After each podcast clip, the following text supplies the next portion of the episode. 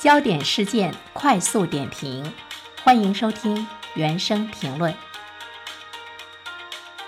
这两天呢，看到了媒体的一篇报道，题目是“保健品坑老调查，一眼假的东西为何老年人深信不疑”。一看题目呢，我们都知道哈，这篇报道呢是关于保健品如何来坑害老年人的一份呢市场调查。现在呢，越来越多的老年人注重养生和保健了，但是呢，诱导和欺骗老年人购买保健品的情况呢是屡屡发生，它会导致老年人的钱财受损，重则呢会危害老年人的生命健康，甚至于呢也会严重影响家庭和谐。这种家庭和谐怎么样来理解呢？当然是子女不让买，老人非要买，于是呢家庭的矛盾呢就会上升。在我们的周围。你也会常常看到这样的情况，有一些老年人的家里堆满了各种品牌和种类的保健品，老两口辛辛苦苦一辈子挣的钱，基本上呢全都来买保健品了。即便呢一些执法部门不断的是跟大家公布了各种各样的因为保健品而上当受骗的这样的一些例子、一些案例，但是老年人依然是喜欢去上当受骗。所以，我们就会看到呢，保健品坑老是屡屡得逞，屡禁不止。其实，我觉得它也不是一件新鲜事儿了哈。我们也想了各种各样的原因，为什么骗局总是瞄准老年人呢？为什么老年人深信不疑，频频中招啊？为什么老年人遇到问题不举报，不配合调查取证啊？这些问题中，我们就会看到，老年人面对他们的上当受骗，其实他们是一种消极的态度。似乎呢，我们看到的是我们的老年人自愿的来配合这些销售保健品的人员，上演了一出又一出被骗的大戏。当然，保健品骗子屡打不绝，它跟市场的监管和社会监督不严呢，是有着非常紧密的关系。像监管的手段单一，监督的力度不够，同时呢，我们国家保健食品的行业也没有呢建立起一种行业的自律。相关部门呢也正在呢行动，而且呢有一些是按照诈骗罪来进行定罪处罚的。我们期待着这方面的查处的力度呢能够不断的加大，能够使我们的老年人不再上当受骗。但是，它真的能够制止这种现象的发生吗？它背后有没有更深刻的一些社会原因？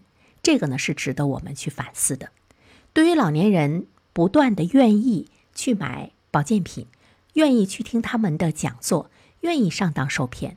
除了我们呼吁执法部门加大执法力度之外，那么作为老年人的后代，我们来说，我们难道没有责任吗？在这篇报道的后面呢，我也特别注意了网友的意见。有一位网友说：“只有当我们离死神越来越近的时候，我们才能够理解老年人。随着年龄的增长。”老年人对自己的健康真的是非常关注了，有很多的老年人不愿意给子女带来一些拖累和压力，希望自己是无疾而终的。或许从健康的角度上来说，他们希望能多吃一些保健品，不让自己得重病。还有一位网友留言说：“说实话，我老父亲在世的时候经常被骗，但是我很敬佩那些人的敬业精神。”伺候我老父亲比我这个当儿子的还要强十倍，有求必应，随叫随到。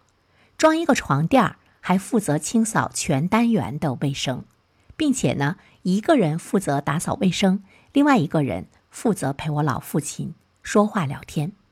我甚至于觉得老父亲是想花钱买服务，而不是被骗。看到这个留言，其实心里挺难受的。这恐怕呢，也是今天的老年人，无论是否上当受骗，都愿意甘心的被这些销售人员牵着鼻子走的一个最主要的原因。而真正的应该陪伴老年人的是他们的子女啊！我们没有时间陪伴我们自己的父母，时间都去哪儿了？中国人盛行的是百善孝为先，从历史文化传承来说，尊老敬老爱老。是中华民族的传统美德。在家庭生活中，子女是要从物质生活、精神生活给予老人以照顾和安慰的。对于老年群体来说，百分之九十五的老人表示，晚年更需要精神陪护和精神关怀，精神养老是备受老年人关注的。那么，今天的精神养老，更多的是由那些保健品的销售人员来承担的。当然，这不是一个家庭、两个家庭面临的问题，也不是说我们特别谴责哪一个人没有好好的陪伴父母，它似乎呢是一个时代的特征。今天的这个时代对老人精神需求的忽视已经是不可避免了，而恰恰呢，有销售老年人用的保健品和各种各样用品的这些人员，他们注意到了老年人的精神需求，似乎是物以稀为贵吧，所以呢，我们才会看到他们可以实时的去欺骗老年人，老年人也愿意上当受骗。我们说，人人生而向老，我们不断的在老化。老化是一个什么概念呢？老化可以理解为一个丧失和丢失的过程。我们更多的在丧失我们的体力，丧失我们的健康，丧失我们对这个社会的贡献力，也在不断的去丧失这个社会对于我们的尊重。这就是一个个丧失和丢失的过程。所以，老人其实挺可怜的。有一个词叫“老来空”，不知道大家是不是有深刻的体会？所以我们就会看到，个体老龄化的一切挑战，它都是来自于一种资源的丧失。资源的丧失包括很多方面，来说一说权威性资源的丧失。权威性的资源指的是养老文化资源和社会人际关系资源。在传统的社会。以孝文化为核心的养老文化，它是经过了中国社会几千年的倡导和维护，根植于民众的思想意识之中。所以说呢，它构成了中国养老保险系统的一个伦理性的根基，它也成为代际反哺的文化的策动力。传统的文化呢，它是一个纵向的文化。什么概念呢？就是家族和国家对孝道的维持具有重要的约束机制，像家族法规，像传统社会的法律基础，这些呢都是使得你的个体一定要去孝敬你的父母。但是今天的时代似乎不同了，伴随着社会转型，违纪传统孝养行为的家族法规和法律制度被视为一种。封建的文化而受到了摒弃，在市场侵入和后育文化扩张的双重作用之下，子辈和父辈之间出现了一个权力关系发生的扭转，代际倾斜的资源配置模式逐渐的在显示。这段话怎么理解呢？我们先来说一下市场侵入，它是一种市场经济的现象。使得我们和父母之间其实出现了很多的一种隔离，比如说时空的隔离，不在一座城市，即便在一座城市，也没有呢居住在一个小区，这种时空的区隔就增加了养老的距离成本、时间成本和机会成本，它就会使得老年人的精神健康以及他社会交往的频率。发生了一个重大的变化。刚才的那段话中，我还说到了一个后育文化，后育文化的扩张也会使得子辈和父辈间的权力关系发生逆转。什么是后育文化？后育文化就是青年文化，它的概念是这样的：是由年轻一代将知识文化传递给他们在世的前辈的过程。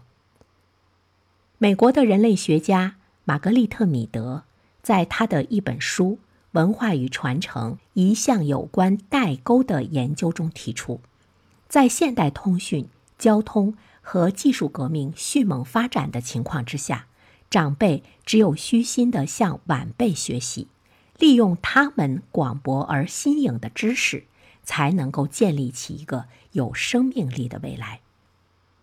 这个概念，我觉得是非常好理解的。今天的互联网社会，我们的父母对于互联网最初是一无所知的。对于今天的各种各样的一种科技的手段，他们只有从自己的晚辈那儿才能够学到。这个时候，我们就会看到子辈和父辈之间的权力关系发生了逆转。你注意到没有？在家里，如果你的父母想要向你咨询一下有关手机的使用，他的态度会变得特别的和蔼，甚至于往日的那种威严都消去了一半。这样的一种社会的发展，我们会注意到呢，支撑传统养老文化的一个结构在逐渐的瓦解，就会出现漠视老人、虚假行孝，甚至于虐待老人的现象时有发生，孝道文化日渐式微。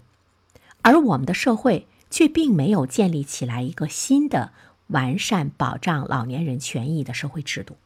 我们以《老年人权益保障法》为例，虽然它明确的规定家庭赡养人对老年人有精神上慰藉的义务，并且将常回家看看写进法律，但它缺乏具体操作化的配套法则和实施细则，也使得这部法律在现实的生活中。没有发挥它真正的作用，而且把常回家看看写进法律，它也更彰显了今天我们的社会、我们的家庭对于老年人的精神的陪伴和精神的喂养其实是非常缺乏的。它已经突破了一种道德的底线，才会出现一部法律来给它兜底。所以，我们就会看到原有的关于孝道文化的约束性的规则解体了。而新的规则还不完善，它就会冲击着老年群体的一种精神的健康，由此就会造成老年人自我感知价值的贬义，以及社会关系的一种疏离。老年人对今天的网络社会茫然无知的时候，其实呢，他会觉得越来越成为一个社会无用的人。这是我们的老年人在今天的社会中，他更需要呢一种鼓励，需要一种陪伴。需要呢子女的安慰，从中能够获得自我生存的一个价值，但是他们恰恰没有。于是我们就会看到，针对老年人销售的保健品和各种各样老年人用品的这些公司、这些销售人员，他们趁虚而入，填补了老年人在这方面的一种精神方面的强烈的需求。它是老年人的一种刚性的需求。这么看来，或许我们的父母他也不傻。我花钱在购买一种服务，购买陪伴，购买笑脸，他还可以给我保健品。我吃不吃是另外一回事儿。想一想今天父母的一种精神的孤独，其实我们要去想一想，我们老了会是什么样子的？老吾老以及人之老，幼吾幼以及人之幼。所以由此呢，我会想到的一个问题是，有很多的违法行为的产生，它或许呢就是钻了我们社会的一个巨大的空当，它在某种状态之中，也许在填补着人们在精神领域中的一个空白。感谢您收听原声评论，如果你喜欢，就请订阅吧。